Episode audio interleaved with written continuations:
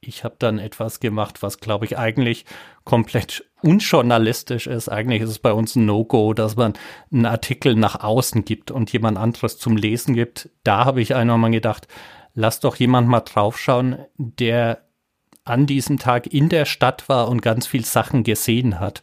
Und da habe ich wirklich zum ersten Mal gemerkt, was das auslösen kann, so ein Artikel. Also was da für Reaktionen rauskommen. Ähm, da hat wirklich polarisiert. Äh, da kam die Rückmeldung, der Artikel ist hart, aus meiner Sicht zu hart. Und ich habe mir den danach mit Kollegen auch nochmal angeschaut. Die Kolleginnen und Kollegen haben da alle mitgeholfen. Und am Schluss ist ein ganz anderer Artikel eigentlich draus geworden. Im Leben nicht. Es folgt Im Leben nicht. der Ehrliche Trierer Podcast mit Christoph Jan Longen. Präsentiert vom Walderdorfs in Trier. Und damit herzlich willkommen zur 33. Folge des Ehrlichen Trierer Podcasts. Das Themenspektrum ist unerschöpflich, die Zielgruppe neugierig und an Sensationen interessiert. Das Internet ist voll an Inhalten, da ist viel Wahres, Emotionales, aber auch Falsches und Gelogenes dabei. In Zeiten von Sparzwängen, Gratisangeboten, Clickbaiting und Online-Abonnements müssen Zeitungshäuser attraktiv bleiben, um zu überleben. Welche Wege soll man gehen und wo liegen dabei die Grenzen? Darüber wollen wir heute sprechen mit dem Chefredakteur des Trierischen Volksfreunds. Herzlich willkommen, Thomas Roth. Herr Roth, ich grüße Sie. Guten Abend. Sie haben einen kleinen Umweg genommen, bevor Sie nach Trier gekommen sind. Sie stammen gebürtig aus Bayern, waren sieben Jahre lang in Braunschweig tätig. Wie schwer ist es Ihnen gefallen, sich hier in Trier einzuleben?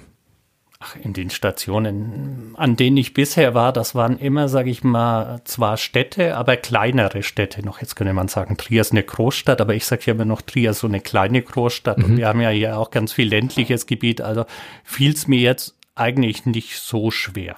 Und hat es Ihnen die Zielgruppe leichter gemacht? Ist sie anders? Musste man sich da ein Stück weit anpassen an den Geschmack der Trierer oder wie ist es Ihnen dabei gegangen? Mir ist als erstes übrigens immer erzählt worden, wie schwierig die Trierer sind und wie so? eigenbrötlerisch. Also das ist mir ganz oft hier erzählt worden, aber immer von Einheimischen, nicht von, von denen, die von außen kamen. Das war ein bisschen äh, ganz spannend. Aber ich habe dieselben Erfahrungen auch anderswo schon gemacht. Und weil sie mhm. gesagt haben, ich komme aus Bayern, das dürfte ich zu Hause nie so sagen, weil ich komme aus Franken. Äh, und Franken ist ein ganz eigener Schlag. Da ist ähm, ein Lob schon, wenn dort jemand sagt, passt schon. Also passt schon, ist dort ein großes Lob. Da kann man sich vorstellen, auch da ist es nicht so, dass ihnen jeder um den Hals fällt sofort. Was wäre in Trier das Pendant für passt schon? Puh, gute Frage, ganz einfach. Also, da ist ja mit Sauber ist man ja schon ein bisschen besser dabei. Sehr gut. Ähm, Sie sind ja wie andere Zeitungen auch vom Zeitungssterben betroffen. Welche Wege gehen Sie denn eigentlich, um das Angebot des trierischen Volksfreunds so attraktiv wie möglich zu gestalten und um Ihre Zielgruppe zu halten, neue Leser zu gewinnen? Was gehen Sie da für Wege? Sie müssen sich ja zeitgeistlich auch so ein bisschen anpassen, mit Sicherheit. Ja, aber wir sind nicht vom Zeitungssterben bedroht. Also zumindest nicht, wenn man Zeitungen ein bisschen weiter definiert. Mhm. Wenn man Zeitungen sagt, ähm, es gibt wirklich nur eine gedruckte Ausgabe, dann ist ganz klar, die Auflagen gehen zurück, aber die sind immer noch äh, wirklich hoch. Also wir reden hier immer noch über große Auflagen, die wir haben, über insgesamt, wenn wir immer sagen, jede Zeitung lesen auch zwei bis drei Leute, dann mhm. reden wir über 200.000 Menschen, mehr sogar, mhm. die jeden Tag unsere Zeitungen lesen. Also würde ich sagen, nicht ganz irrelevant in unserer Region.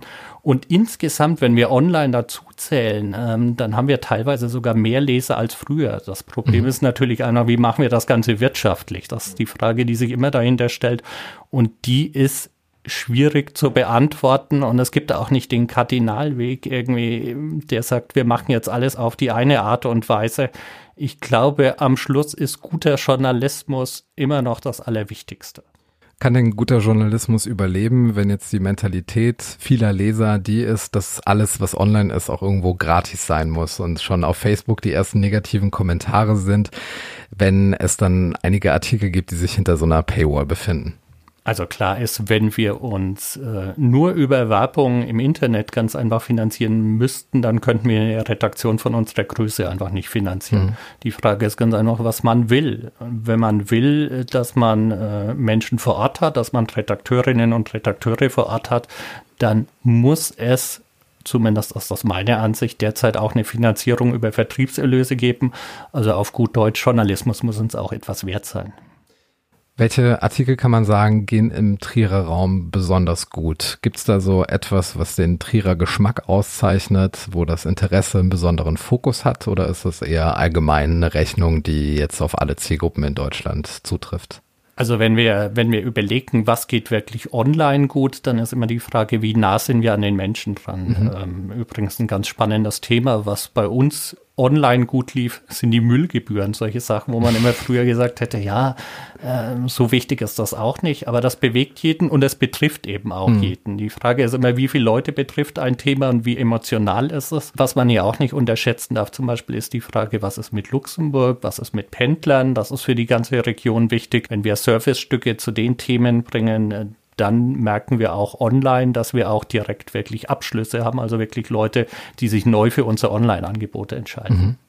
Für den öffentlich-rechtlichen Rundfunk gibt es ja gewisse Spielregeln, also er muss ja ausgewogen sein, er muss staatsfern sein und er muss pluralistisch sein.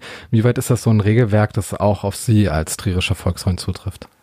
Ja, gut, als allererstes halten wir uns an den Pressekodex. Das mhm. ist ja so, sage ich mal, das ganz Allgemeine, was für uns gilt. Ansonsten ist für uns unabhängig zu berichten und für unsere Leserinnen und Leser da zu sein das Allerwichtigste. Das heißt, wir müssen einerseits natürlich mit Politikerinnen, mit Politikern sprechen. Ähm, wir müssen mit der Wirtschaft Gespräche führen. Aber die Frage ist immer, sind wir deren Freunde? Nein, das sind wir ganz sicher nicht. Was sind Sie denn dann? Wir sind kritische Berichterstatter. Mhm. Ähm, wir sind durchaus Berichterstatter, die sagen, wir haben unsere Region im Blick und, und, uns ist es wichtig, dass in unserer Region etwas vorangeht. Aber als allererstes sind wir kritische Berichterstatter und den meisten ist es auch klar, aber nicht allen. Heißt das, man versucht dann irgendwie auf sein Interesse beziehungsweise das Interesse der Leserschaft hinzuweisen, wenn jetzt quasi versucht wird zu natschen, dass man dann doch irgendwo versucht, einen Standpunkt dann doch als den einzigen richtigen darzustellen, politischerseits.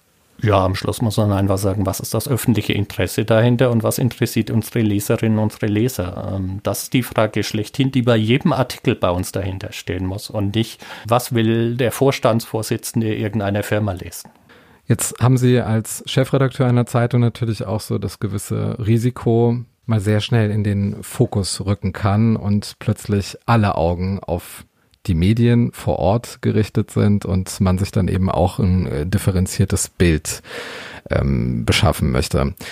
Wie weit haben Sie jetzt beispielsweise bei solchen Ereignissen von großer Tragweite in anderen Städten dann vielleicht auch aus der Lokalredaktion Blicke drauf geschaut, okay, da hat jetzt ein Ereignis stattgefunden, wie wäre ich damit umgegangen? Gab es solche Situationen für Sie? Ja, man überlegt sich schon manchmal bei Situationen, wie würden wir darüber berichten, äh, bei großen Unfällen, bei anderen Sachen ganz einfach. Trotzdem, glaube ich, kann man das nie vorhersehen. Also das sind einfach Sachen, man hat immer so ein bisschen den nachrichtlichen Blick bei ganz vielen Dingen so ein bisschen einordnet, auch wenn man unterwegs ist, zum Beispiel im, im, Urlaub sich eine Zeitung holt oder ein Digitalangebot anschaut, dann überlegt man als erstes immer, was machen die anders und wie würden wir vielleicht Themen mhm. angehen. Also das kann ja auch ein, ein Anreiz sein, auch andere Sachen einfach mal nachzumachen. Man muss ja nicht alles neu erfinden. Das ist für mich so ein bisschen das, was spannend ist in anderen Gegenden. Und bei Regionalzeitungen muss man auch sagen, ist der Austausch ähm, ganz groß. Das heißt, man schaut wirklich so ein bisschen über den Tellerrand, man mhm. kennt viele Kolleginnen, viele Kollegen und lässt sich auch mal erklären, ähm, an was arbeitet ihr gerade, was ist bei euch erfolgreich, was läuft bei euch ganz gut. Welche Ideen sind da so inspirierend aus äh, anderen Städten?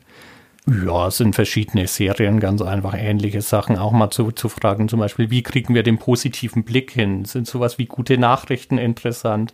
Ähm, was ich so ein bisschen zum Beispiel von meiner letzten Station mitgenommen hatte, in Braunschweig war das Thema Bürgerzeitung ganz wichtig. Die Frage also, wie gehen wir mit Leserinnen und Lesern um? Mhm. Geben wir denen selber einen Platz in der Zeitung? Führen wir mit denen Interviews? Lassen wir die auch mal in Interviews teilhaben? Das sind so Sachen, die man sich schon anschaut und auch mal sagt, lass uns davon einfach mal was übernehmen.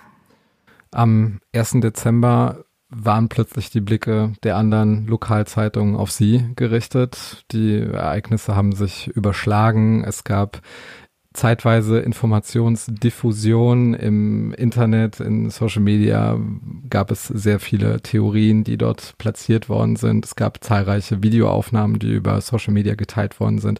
Wenn Sie sich nochmal zurückerinnern, wie dieser Moment in Ihrer Redaktion abgelaufen ist, wann haben Sie zum ersten Mal davon erfahren, dass etwas anders ist als sonst? Ja, wir hatten die, die ersten Meldungen über ähm, eine mögliche Amokfahrt relativ schnell. Also ich kann die Uhrzeit nicht genau sagen. Irgendwann so um zwei, kurz nach zwei, ganz einfach liefen Sachen ein. Als erstes mögliche Amokfahrt. Es hieß aber von Anfang an schon Schwerstverletzte. Ähm, irgendwann war dann auch von Toten die Rede. Und für uns war erstmal die Frage, was steckt wirklich dahinter? Ähm, denn Amokfahrt als, ich sag mal, mögliche Amokfahrt ist immer noch etwas ganz anderes. Die Frage ist, was kann dahinter stecken? Mhm. Natürlich hat jeder irgendwie seine eigenen Gedanken überlegt. Ist, fährt da jetzt jemand absichtlich? Steckt da was Terroristisches dahinter? Sind es andere Sachen? Oder ist es, was man ja eigentlich am Anfang vielleicht das darf man eigentlich nicht sagen, aber in Anführungszeichen noch hofft, ist es vielleicht doch ein Unfall, ist mhm. jemand aus Versehen einfach irgendwo zu schnell gefahren und irgendwo reingefahren. Ähm, da stellte sich aber eben ganz schnell heraus, dass es hier einfach was ganz anderes ist. Und bei uns waren Kolleginnen und Kollegen einfach auch in der Stadt unterwegs, die schnell ähm, vor Ort waren. Und da war klar, das geht durch die ganze Fußgängerzone durch. Das kann nicht irgendwie Zufall sein und das kann auch nicht irgendwie das sein, was man ja am Anfang vielleicht auch noch denkt. Vielleicht ist ja jemand bewusstlos geworden hm. und fährt einfach irgendwo rein und das Auto stoppt nicht. Aber klar war, bei der Länge muss mehr dahinter stecken. Haben Sie da einen Alarmierungsplan in solchen Fällen, wie Sie da vorgehen? Oder ist eben gerade der Journalist, der gerade Dienst hat, derjenige, der die Informationen auswertet und darüber entscheidet, wie man als trierischer Volksfreund darüber berichtet?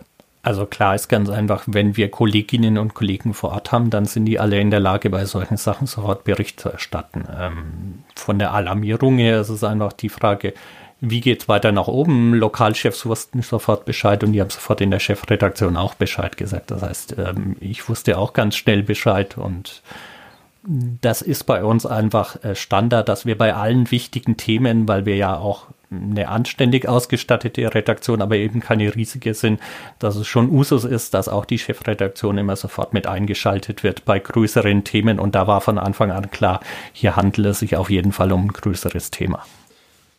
Es wurde auch durch überregionale Medien zu einem sehr großen Thema gemacht. Ähm, die Bild ist sehr schnell live gegangen, hat sich dann jemanden gesucht, der dann eine Vorortberichterstattung gemacht hat, die dann natürlich auch wieder sehr viele neue, nicht fundierte Erklärungsmodelle abgeliefert hat. Mit welcher emotionalen Reaktion haben Sie das äh, quittieren können? Also da ist ja etwas vorweggenommen worden und völlig äh, aus dem Ruder gelaufen, oder?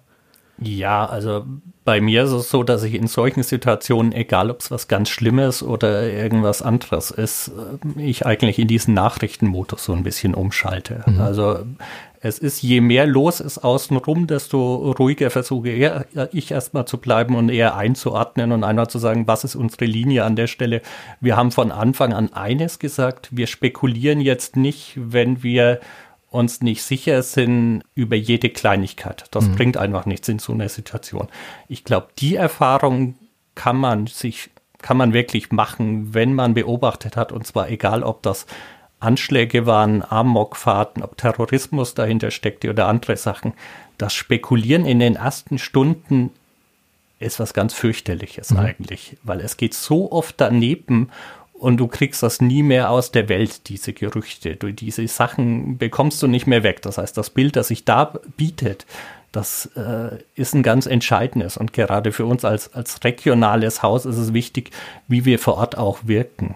Und ich glaube, es ist wirklich wichtig, auch für die Menschen vor Ort, wie diejenigen es einordnen, die sich ja in Trier auskennen, die die Menschen kennen. Ich glaube, das sieht man auch anders als mhm. eine Bildzeitung. Ich will das jetzt als allererstes gar nicht kritisieren. Die haben einen anderen Anspruch. Mhm. Das ist ein Boulevardmedium. Die spielen mit Emotionen. Wir haben übrigens auch überlegt, ähm, lassen wir jetzt jemanden zum Beispiel über Facebook Live einfach mal reden, was in der Innenstadt los ist.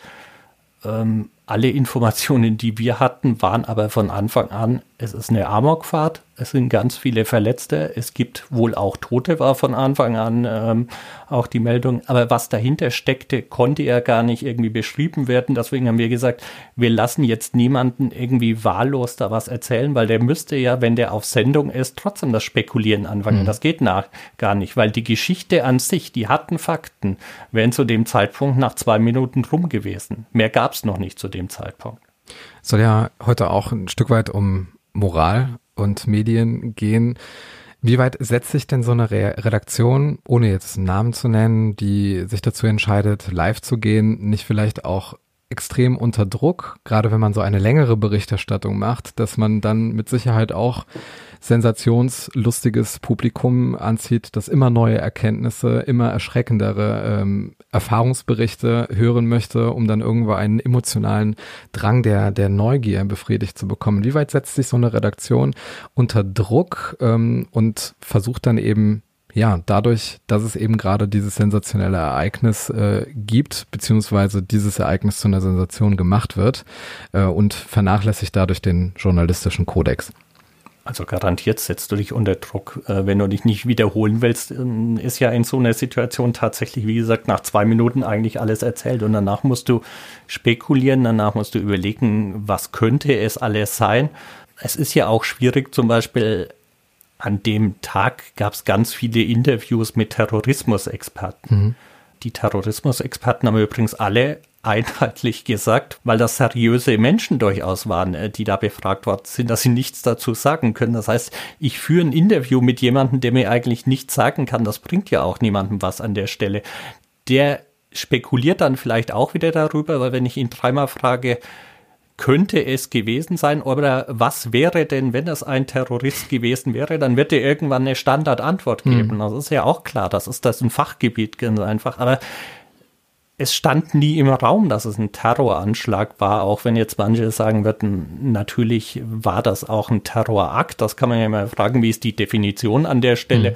Für uns wäre die Definition so, es handelt sich hier nicht um Terrorismus, weil dann keine Gruppierung dahinter stand, keine Beziehungen zu Gruppierungen bisher bekannt sind, zumindest bisher ist das immer noch genau dieselbe Lage und deswegen ist das ein ganz fürchterliches Verbrechen und es stellte sich ja auch heraus, dahinter steckt ein Mensch, der, wenn man es nett sagt, psychische Schwierigkeiten mhm. ganz sicher hatte.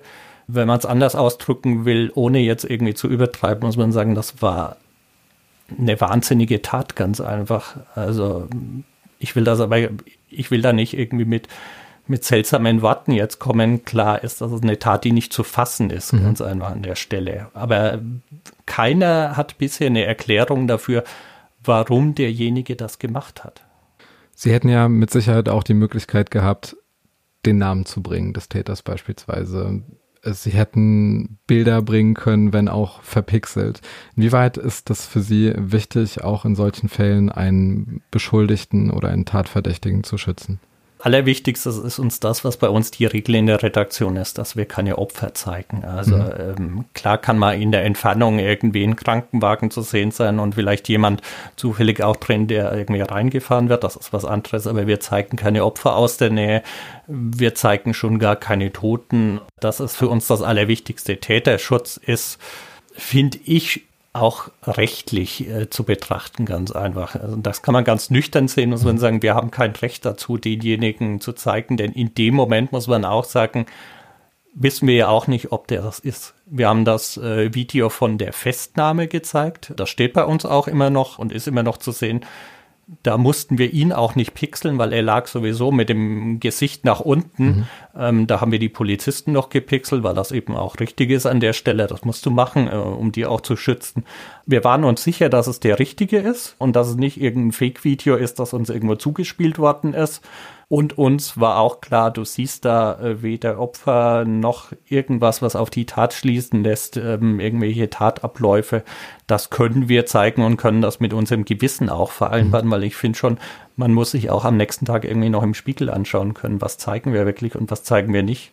Also wenn man Informationen, Details über den Täter bekommt, setzt ja in Social Media ganz verstärkt so dieser Faktor des Framings ein und man versucht dann dieser Gruppierung aus, die man aus bestimmten Details dann macht, ob es jetzt ein Deutscher ist, ob es jetzt ein ausländischer Mitbürger ist, ob es ein SUV-Fahrer ist oder sonstige Gruppe, findet ja immer eine unbewusste Pauschalisierung auch auf äh, diesen Plattformen äh, statt, die dazu führt, dass wieder eine ganze Gruppe, die ein ähnliches Detail hat, sei es jetzt das Alter oder das, das Fahrzeugmodell, dann eben zu, ja, stigmatisiert wird. Be berücksichtigen so, Sie so einen Faktor eigentlich auch? Ja, das muss man berücksichtigen. Die Frage ist ja immer, was ist für die Tat notwendig? Hm. Also man muss allerdings hier sagen, wir reden hier über eine Tat in der Tragweite, wenn das ein Ausländer gewesen wäre, hätten wir das genauso genannt. Ganz einfach. Wir hätten uns aber sicher sein wollen, ganz einfach an der Stelle. Mhm. Ähm, wir haben aber relativ schnell gewusst, wer es ist, haben auch, als es hier noch hieß, er ist irgendwo aus der Nähe, hatten wir einen Namen zugespielt bekommen. Der war es auch am Schluss. Den haben wir nie genannt bisher. Wir haben ihn auch nicht abgekürzt bisher genannt. Vielleicht werden wir das übrigens auch irgendwann ändern. Das kann man ja durchaus machen. Mhm. Für uns war aber immer die Frage, gerade bei so einer Tat, bei der es eben auch ganz viel Opfer gibt, rücken wir den Täter jetzt noch in die Mitte? Mhm. Und das sind Sachen, über die wir uns tatsächlich vor ein paar Monaten mal Gedanken gemacht haben. Wie würden wir mit sowas Ähnlichem umgehen? Das ist einfach manchmal Zufall. Also wir hatten darüber mal geredet. Wie haben Sie darüber reagiert? Ich glaube, Fokus war das erste Medium, was den Namen, zumindest mal mit gekürztem Nachnamen. Ich weiß, ich, ich weiß es gar nicht, ob wir nicht vielleicht genauso gesagt hätten, wenn wir weit weg sind. Der abgekürzte Name ist sowieso in der Welt, wir können den bringen an der Stelle. Rechtlich ist das ganz sicher sauber. Also da muss man sich nicht drüber unterhalten, wie das rechtlich ist. Wir könnten den Namen nennen, ähm, da bin ich mir ziemlich sicher, also zumindest abgekürzt. Und ähm, weil es auch keine Zweifel gibt, dass er es war, könnte man auch viele Details nennen.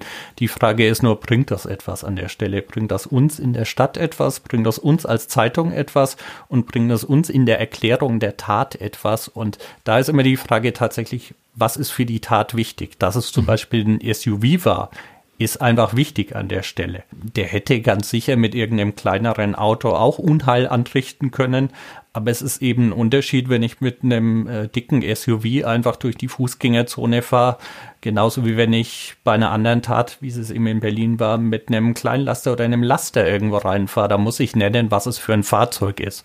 Ich fahre übrigens selber ein SUV, also insofern glaube ich, bin ich da auch unverdächtig, dass ich jetzt die SUV-Fahrer mhm. deswegen pauschalisiert in Verdacht stellen würde. Aber das gehört, um die Tat zu erklären, ganz sicher dahin. Da war für uns klar, müssen wir nennen wir haben ganz viel andere Einzelheiten über den Täter erfahren, bei denen wir uns gedacht haben, die müssen wir nicht nennen, weil sie weder in der Erklärung helfen, warum macht jemand so etwas und außer einfach irgendwie eine Schlagzeile zu machen, irgendwie nichts gebracht hätten. Also sie sind sehr stark gelobt worden, auch in sozialen Medien, ob ihrer Zurückhaltung. Und mich würde mal interessieren, woraus speisen Sie denn dann Ihre Informationen, die Sie gefestigt nach außen geben können? Weil im Grunde ist das einzige Gefestigte ja das, was die Polizei oder die Staatsanwaltschaft oder ähm, der Oberbürgermeister, die Feuerwehr im Zuge ihrer eigenen Erfahrungen oder im Zuge der Erkenntnisse, die es jetzt ermittlungsdienstlich gibt, dann auch eben nach außen geben. Also natürlich haben wir einerseits die offiziellen Quellen, einfach Polizei, klar, an der Stelle alle Pressekonferenzen mit dem OB, in denen übrigens äh, relativ viel, finde ich, schon einfach mhm. erzählt worden ist. Und äh, ähm, das hat schon geholfen, um erstmal zu sagen, was ist vor Ort wirklich los. Und gerade wenn es um die Frage geht, zum Beispiel, wie viele sind verletzt und wie viele sind tot, fangen wir nicht das Spekulieren an und äh, ohne nochmal uns abgesichert zu haben, dass es an der Stelle stimmt. Da muss man sagen, da verlassen wir uns auf die offiziellen Quellen, da fangen wir auch nicht das Spekulieren an. Anders sieht's dann schon aus, wie gesagt, zum Beispiel bei dem Täter, dass es uns nicht auf offiziellen Kanälen zugespielt worden, wer das ist. Das haben mhm. wir so erfahren und wir haben mal hinterher recherchiert. Wir hätten auch vor dessen Haus irgendwie warten können und die Nachbarn befragen können. Wie es andere getan haben. Ja, aber für uns war die Frage tatsächlich, da waren wir uns äh, ziemlich schnell einig, wir gucken mal hin, wir fragen mal den Ortsvorsteher, ob, ob er was weiß, wir fragen mal durchaus außen drum. Wir gehen aber nicht jetzt hin und fangen da an, jeden Nachbarn zu befragen. Wir wüssten auch gar nicht, was soll, was soll dabei rauskommen, mhm, ganz eben. einfach. Es ist ein Mann und dann sagt der eine, der hat viel getrunken, dann sagt der nächste, ja, der hat ab und zu getrunken und der dritte sagt, ja, der hat eigentlich ganz wenig getrunken und in genau dieser Range, also genau in dieser Reichweite waren ja auch die Rückmeldungen. Mhm. Was fange ich denn mit dieser Information an? Kann ich ja nicht sagen. Also da kann ich ja dann wieder die, die Geschichte machen, er war vielleicht Trinker. Mhm hilft ja nichts an der Stelle. Hilf, hilft niemandem etwas. Es lindert den Schmerz nicht. Das sowieso nicht. Mhm. Ich glaube, es gehört auch dazu, dass wir durchaus sagen, was steckt hinter dieser Tat und wie lief sie ab. Insofern ist das, was Sie gesagt haben, ja, wir haben tatsächlich viele Rückmeldungen bekommen. Es ist gut, dass er manche Sachen nicht gemacht hat und ich glaube, dass das war auch richtig und das freut uns auch.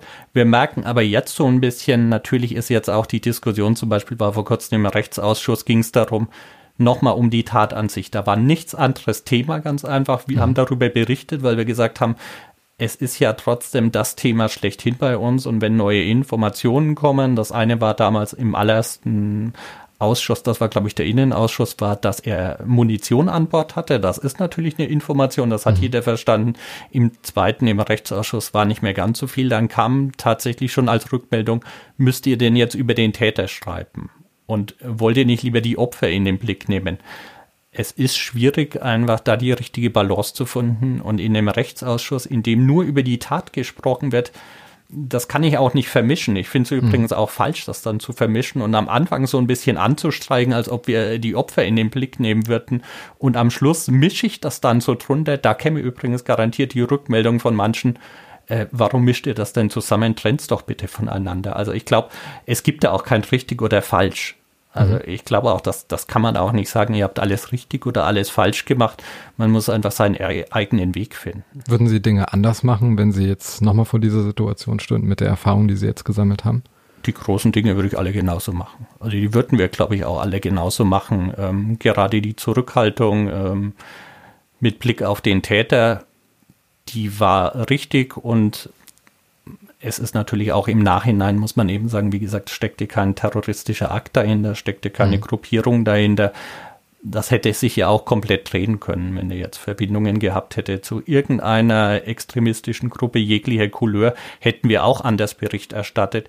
Ich glaube, das war richtig. Von den Bildern her, von unserer Auswahl, glaube ich, waren wir auch ganz gut gelegen. Wir hatten mal nachts für eine kurze Zeit ein paar Bilder, die ich selber dann gelöscht habe, obwohl da keine irgendwie Opfer zu sehen waren, aber wo ich einfach so das Gefühl hatte, die können wir nicht zeigen, wenn wir Regionalzeitung sind und wenn wir mhm. vor Ort sind. Und man hat ja manchmal selber so ein Gefühl und man muss das auch entwickeln. Das ist ein Unterschied, wenn man vor Ort ist und jeden Tag mit Menschen redet und jeden Tag in der Fußgängerzone selbst vielleicht auch unterwegs ist. Ich glaube, das ist auch das, was was diese Tat vielleicht uns noch näher kommen lässt, weil wir alle da schon mal gelaufen sind. Wir alle waren da unterwegs. Die ja. Fußgängerzone ist normalerweise, würde ich sagen, so gefühlt, ja, einer der sichersten Orte, die es gibt in Trier. Was kann dir da normal passieren? Da kann ich einer mal antrempeln. Das wäre schon das Schlimmste, was dir in der Fußgängerzone passieren kann. Hm.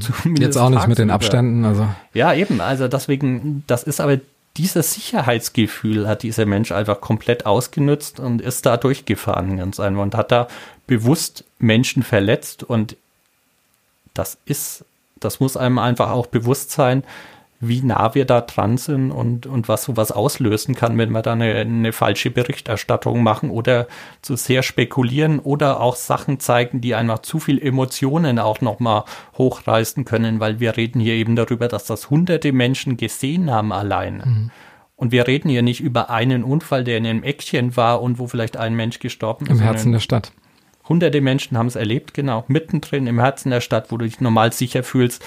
Und ich weiß nicht, wie es wie es Ihnen ging, ganz einfach, aber ich bin zum Beispiel in dieser ersten Nacht einmal durch die Stadt dann gelaufen. Also ich bin irgendwann um, weiß nicht mehr, ob es halb zwölf, zwölf ist, man verliert ja auch das Zeitgefühl, irgendwann aus der mhm. Redaktion gegangen und hatte dann das Gefühl, du musst jetzt da mal vorbeilaufen. Nicht irgendwie, weil du sensationslüstern bist, sondern einmal, um ein Gefühl zu bekommen, äh, was ist da wirklich Die Atmosphäre passiert. mitzubekommen, ja. Und es war, also das war dermaßen bedrückend und das nimmt einen auch mit, wenn man da durchläuft und einfach sieht, was ist da passiert. Und jeder, der da vorbeiläuft, jetzt noch, wenn sie durch, nachts durchlaufen, sehen sie ja genauso, hm. wo hat es den einen erwischt, wo den nächsten. In der Nacht waren noch die ja, die Polizeizeichnungen zu sehen. Das heißt, man hat genau gesehen, wo, wo ist etwas passiert. Man hat gesehen, einmal ist es ganz rechts, einmal ganz links, 100 Meter weiter, direkt vorm Geldautomaten. Ich habe mir selber überlegt, da könntest du stehen, da warst du schon gestanden. Ich denke, viele gehen auch dorthin, um eben auch in ihrer Trauer oder in ihrem Schockzustand nicht alleine zu sein, sondern auch auf Menschen zu treffen, denen es ähnlich geht, sich gegebenenfalls auszutauschen, sich Trost zu schenken. Und das war für mich zum Beispiel wichtig, der ich jetzt das glücklicherweise auch nur über Berichterstattung erleben durfte und nicht direkt vor Ort gewesen bin, weil ich jetzt auch nicht wüsste, wie es auf mich wirke, wenn ich jetzt zu den von Ihnen angesprochenen hundertsten Menschen zählen würde, die das jetzt direkt ähm, mitbekommen haben. Ich glaube, da geht es auch ganz vielen so. Das ist ja auch jetzt, wenn man durch die Stadt läuft, wie viele Leute da immer noch Kerzen aufstellen oder mhm. sie auch nur wieder anzünden oder einfach mal stehen bleiben und einfach kurz innehalten. Man ja. merkt wirklich, das ist äh, alt und jung ganz gemischt und ähm, das ist vielleicht so ein Zeichen der Verbundenheit. Natürlich kannst du Angehörigen und Opfern damit nicht helfen an sich, aber es ist so ein Zeichen des Zusammenhalts ja. ganz einfach.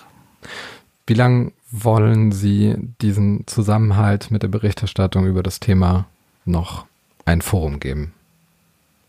Also Wann kann man sagen, dass äh, das Thema ähm, also momentan ist es, wir sind alle noch absolut betroffen und äh, sie hat mir im Vorgespräch ja auch gesagt, dass äh, es schwierig ist, auch den Moment zu finden, auch mal die Perspektive zu wechseln und sich an einem anderen Thema zuzuwenden.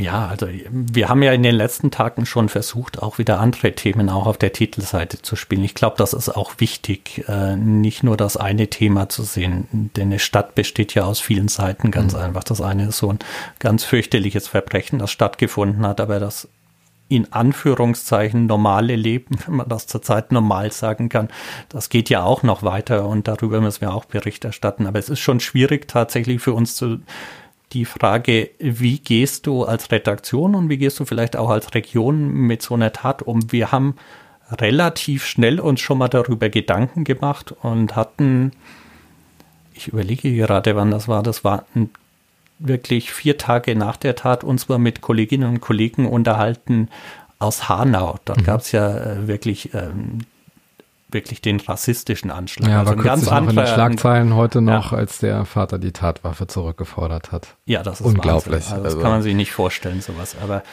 aber das ist ein ganz anderer Hintergrund. Für mich war nicht die Frage dort, wie seid ihr mit der Tat umgegangen, die den Kolleginnen und Kollegen zu stellen, sondern einmal mal so die Frage zu stellen, habt ihr eigentlich nach vorne geblickt mhm. und habt ihr irgendwann für euch bewusst entschieden, jetzt versuchen wir auch äh, ein bisschen nach vorne zu schauen und wieder ein bisschen positiver auch zu berichten.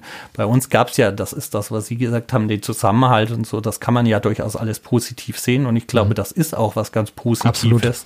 Ähm, aber für uns war so ein bisschen die Frage, wie habt ihr den, gab es für euch einen Moment? Den gab es bei denen nicht, aber das, das ist ein bisschen unterschiedlich. Die hatten ja so eine Community auch, die sich sofort bei ihnen gemeldet hat und die gesagt hat, da hat jemand ja uns treffen wollen als, als Community damals. Ähm, das ist ja ein ganz anderer Hintergrund und die mhm. sind von sich aus auf die Zeitung zugekommen und die haben von sich aus gesagt, wir geben euch einen Platz ganz einfach. Die hatten übrigens auch zum Beispiel alle Opfer mit Bild äh, auf ihrem Zeitungstitel auch mal drauf, aber weil die Angehörigen das wollten. Mhm. Das ist ja was ganz anderes als eine Berichterstattung, bei der man Opfer irgendwo nach vorne zieht oder Angehörige, die das nicht wollen.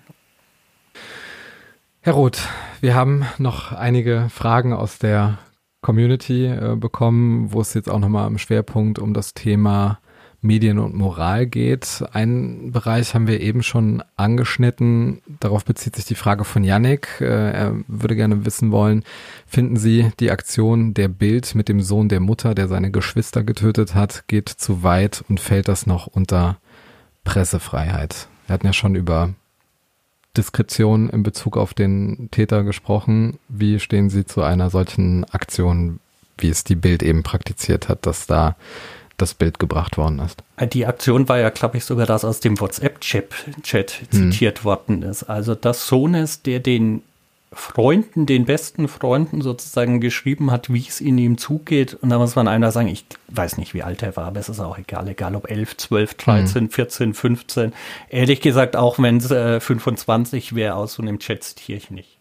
Also, es ich gibt glaube auch das geschützte Räume irgendwo. Nicht. Das ist ein geschützter Raum und der hat das ja nicht bewusst in die Öffentlichkeit getragen. Der hat das nicht zum Beispiel auf seinem Facebook-Profil öffentlich gemacht. Dann würde man sagen, gut, er geht ja auch nach außen bewusst. Dann würde ich auch sagen, dann kann man manches machen. Aber als Elfjähriger dürfte ich auch kein Facebook-Profil haben. Insofern, da dürfte ich selbst das nicht machen. Aber äh, ganz klar ist, bei Kindern muss man auf alles achten, ganz einfach. Und Kinder sind äh, für mich heilig, ganz einfach an der Stelle. Und das ist nicht nur, weil ich Vater bin, sondern weil ich einfach glaube, wir, wir dürfen nicht alles machen. Und sie können es ja auch nicht selbst entscheiden als Kinder, ob sie Nee, sich ganz sicher nicht. Ausmaß bewusst sind. Übrigens, selbst als Erwachsene sind sie ja in so einem Ausnahmezustand. Das heißt, irgendjemand ist getötet worden, ganz einfach aus deiner Verwandtschaft. Da wirst du Sachen schreiben, die du am nächsten Tag nicht mehr so schreiben würdest. Ja. Und die müssen nicht nach außen. Nächste Frage von Susanne. Welche Rolle sollen die Medien Ihrer Meinung nach einnehmen in Bezug auf die Erhaltung oder aber die Fortentwicklung von dem, was in einer Gesellschaft allgemein als moralisch anerkannt ist? Also auch da werden die verschiedenen Rollen eingefordert bzw. skizziert. Sind Medien zeitgeistlicher Spiegel? Sind sie Impulsgeber oder sind sie vielleicht auch äh, ein Stück weit der Hüter der Morale? Also der Hüter der Moral sind wir nicht. Das glaube ich, äh, das wäre jetzt. Das äh, würde ich auch nicht von mir selber ganz einfach sagen, dass ich jetzt der Hüter der Moral bin. Ähm, es gibt ja immer so diese Gegenpole. Das eine ist, man sagt, Medien müssen zu allem neutral sein. Die dürfen alles nur Bericht erstatten, ganz neutral einordnen. Wenn sie mal kommentieren, muss das immer drüber stehen. Ganz einfach, jede Meinung muss gekennzeichnet sein. Das klingt in der Theorie ganz schön, ist aus meiner Sicht aber gar nicht einzuhalten. Denn jeder hat irgendwie ein Wertekorsett, das ihm wichtig ist und das spielt schon alleine dabei rein, wenn ich auswähle, welche Themen nehme ich. Natürlich schauen wir, welche Themen haben wir uns Mhm. geklickt, aber es ist auch die Frage, welche Themen steuere ich erstmal bewusst ein. Also insofern ganz die komplette Neutralität jemals, die wird es nicht geben. Ich glaube aber, solange jemand da auf einem gesunden Wertekonsens irgendwo fußt, kann ich zumindest ganz gut damit leben.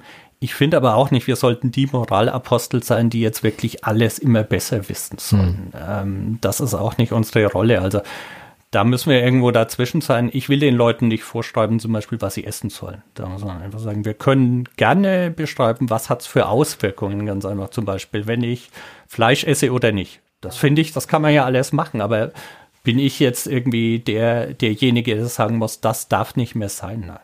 Ja, aber heutzutage spricht man ja darüber, dass äh, Vorschriften darüber erfolgen, wie man Weihnachten zu feiern hat zum Beispiel. Gut, das ist ja ein anderer Hintergrund, ganz einfach. Also äh, Weihnachten feiern und Abstand halten ist ja auch eine Frage, äh, was tue ich für die Gemeinschaft und ähm, wie sorge ich vielleicht dafür, dass es anderen Menschen besser geht oder dass es uns bald auch wieder besser geht. Das ist ja so ein bisschen der Hintergrund, der dahinter steht. Da müssen wir einfach sagen, lass uns einfach berichten, lass uns sagen, was die Folgen sein könnten von etwas und lass uns natürlich schon eine Haltung und eine Meinung haben. Die muss übrigens aus meiner Sicht gar nicht immer mit Kommentar oder Meinung gekennzeichnet sein. Es muss nur für, den, für die Leserin und für den Lesern klar sein, dass es eine Meinung ist. Wenn da drüber steht eine Einschätzung der Auswirkungen, dann ist doch jedem klar, dass da eine Meinung eines Redakteurs oder einer Redakteurin dahinter steckt. Das sollten die Menschen auch nicht für irgendwie dumm halten. Zweite Frage auch von Susanne. Welchen Einfluss haben hierbei die sozialen Medien als direktes Sprachrohr der Mitglieder der Gesellschaft? Hat sich da was verselbstständigt vielleicht? Es hat sich was geändert auf jeden Fall. Also es, es werden die Sachen viel öffentlicher diskutiert. Die Frage ist immer, soziale Medien klingt so allgemein, da gibt's ja auch alle Kategorien. Ich meine, wir sind auch in den sozialen Medien unterwegs. Ähm, alle Nachrichtenmedien sind in den sozialen Netzwerken unterwegs. Also das ist ja die eine Frage, wo hole ich meine Informationen her? Äh, sind das Nachrichtenseiten oder verlasse ich mich darauf, dass möglicherweise auch Menschen da was reinschreiben, die ohne jeglichen journalistischen Hintergrund, ohne jeglichen wissenschaftlichen Hintergrund, aber auch ohne jeglichen, vielleicht einfach ohne jegliches Expertenwissen, einfach irgendwas verbreiten und vielleicht sogar etwas verbreiten wollen, mit dem sie eher Unruhe stiften wollen und ihrem eigenen Ärger nur Ausdruck verleihen wollen. Also ganz sicher hat sich was geändert. wir müssten uns alle mal ein bisschen überlegen, was nehmen wir wirklich ernst in mhm. den sozialen Netzwerken.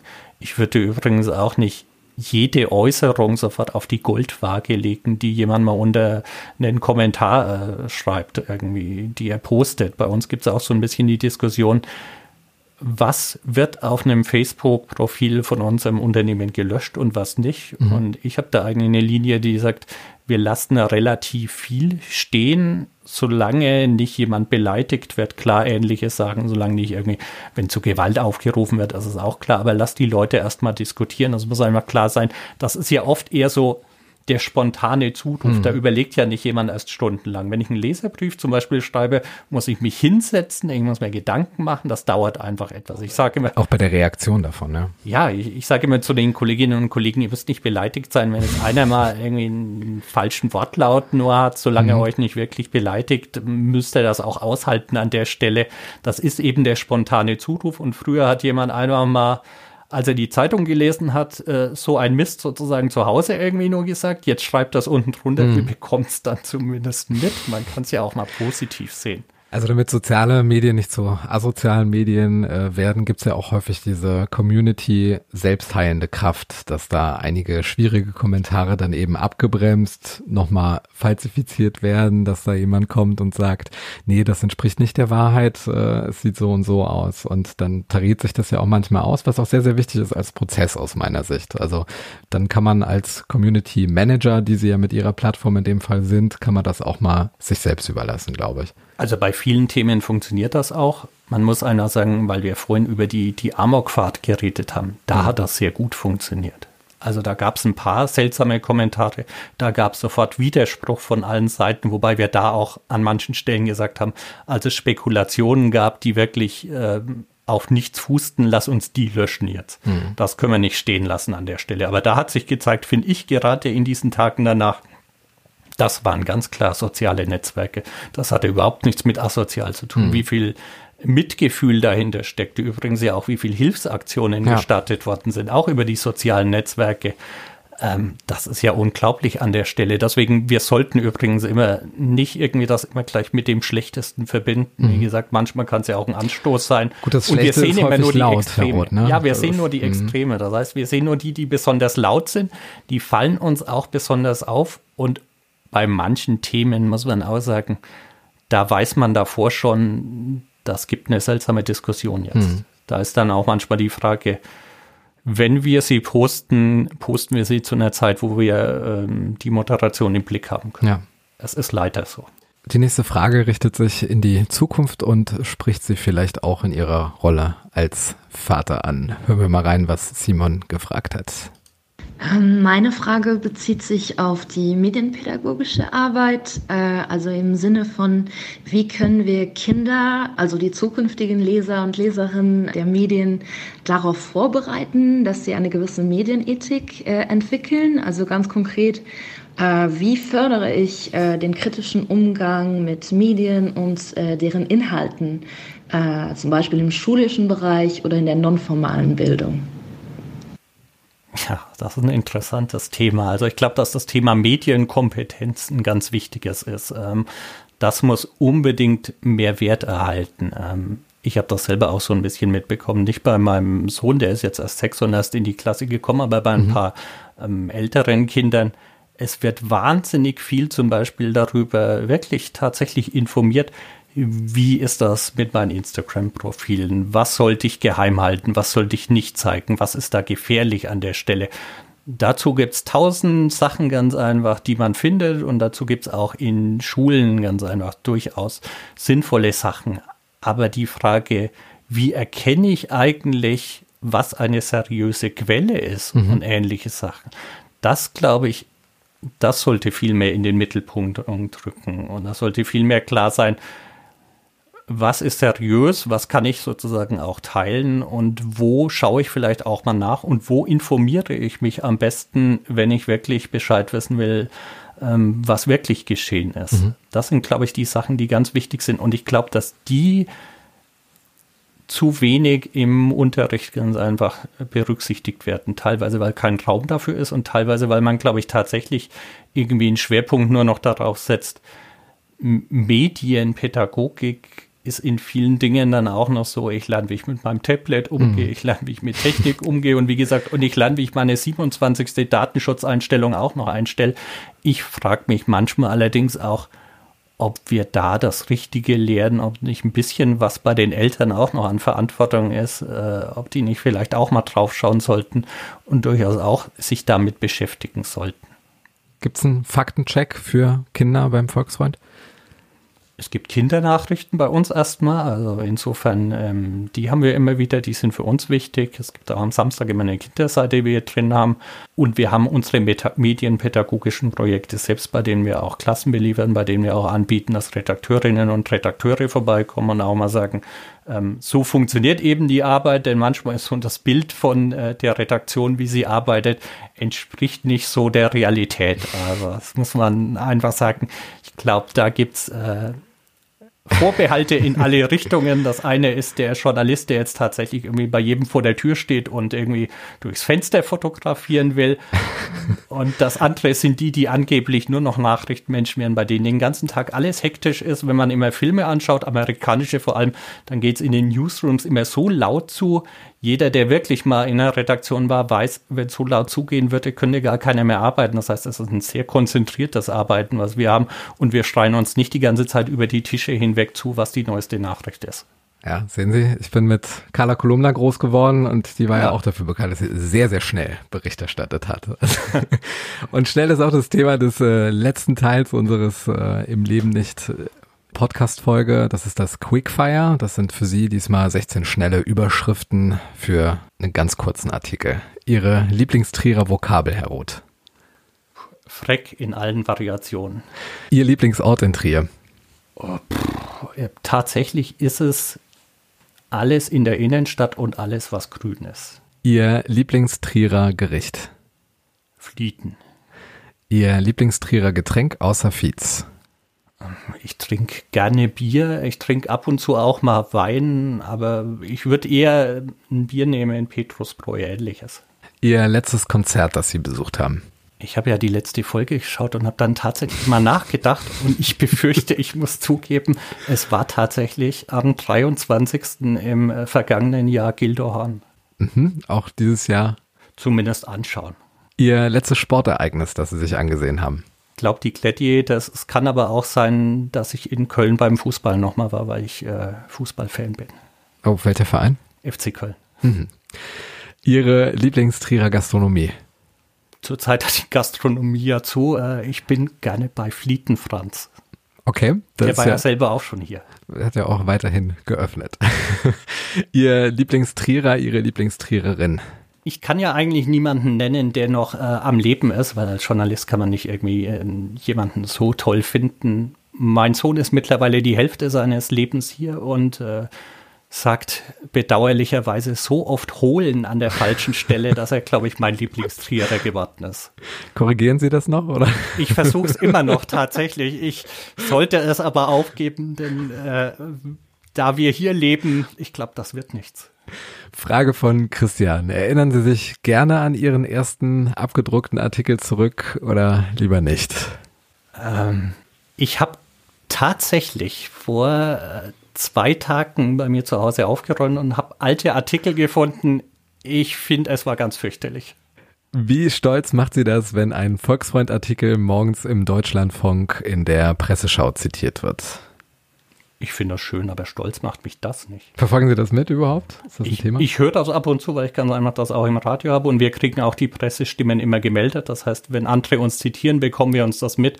Ich habe aber in Redaktionen schon gearbeitet, denen das wichtig ist. Ich finde das vollkommen unwichtig, ob uns andere zitieren. Also, solange uns die Leserinnen und Leser ganz einfach lesen.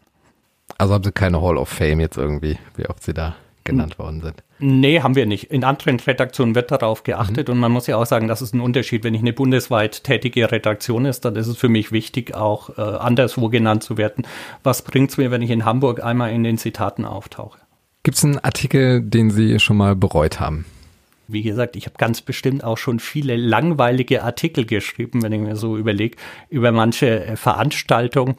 Aber mir fällt tatsächlich nicht ein, dass ich jetzt mal bereut hätte, irgendwas komplett irgendwie in die Tonne getreten zu haben. Ich stehe zu den Sachen, die ich geschrieben habe. Mussten Sie mal eine Richtigstellung schreiben? Ich musste einzelne Sachen korrigieren. Hm. Also, dass man sich mal bei einzelnen Fakten vertan hat, ja.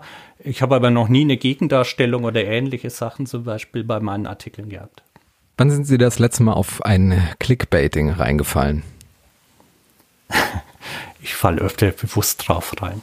Man weiß ja eigentlich schon, was einen erwartet und klickt dann trotzdem nochmal hin, wenn man irgendwie die zehn schönsten Tore und die zehn schönsten Sachen hat und dann erstmal weiß, jetzt kommen erstmal bei bestimmten Portalen weiß man ja erstmal zehn Seiten davor, durch die man sich erstmal klicken muss. Das finde ich tatsächlich ganz schlimm. Garagen. und dann kommt irgendwie Anbietern. dann am Schluss ein Tor und du schaust dir das Video an und denkst dir, äh, ich weiß immer noch nicht, was besonders daran war. Welche Zeitung lesen Sie persönlich am liebsten? Ich lese die Zeit gerne. Wie stehen Sie zum Gendern in Artikeln? Ich selber schwanke schon fast mhm. so ein bisschen. Ich finde, Gendern ist, wenn man auf wirklich gutes Deutsch Wert legt und auf, auf sowohl die Frage, was funktioniert schriftlich als auch gesprochen, ganz schwierig. Also Sternchen, Pausen zu machen, Sie merken es auch manchmal, wenn das Moderatoren machen, dann mhm. funktioniert das schon nicht mehr, sobald einer ein bisschen schneller ganz einfach spricht. Ich versuche beide Formen zu nehmen bei Anreden. Ganz einfach, das ist mir wichtig. Das mhm. heißt, ich versuche schon von ähm, in der Redaktion von Kolleginnen und Kollegen ganz einfach mhm. zu reden. Ich glaube auch, wir sollten da offen sein und den Blick einfach wirklich mal drauf äh, richten, was löst Sprache aus? Insofern finde ich die Diskussion nachvollziehbar. Aus meiner Sicht gibt es keine Lösung bisher, die mich wirklich überzeugt. Auf welches Titelbild dürfen wir uns denn freuen, wenn man sagen kann, dass Corona vorbei ist?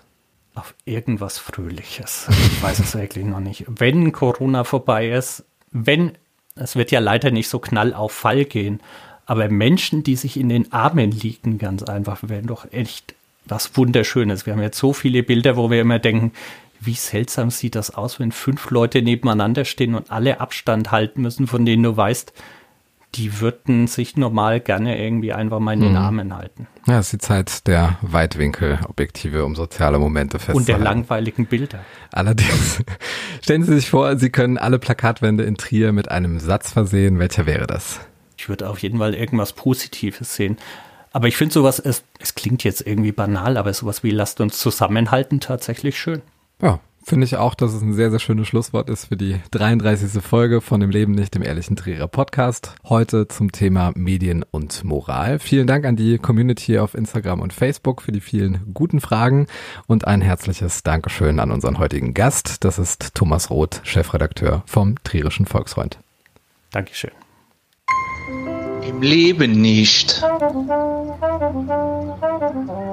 Der Ehrliche Trierer Podcast über Erinnerung und Fiktion. Die jeder kennt. Präsentiert vom Walderdorfs in Trier.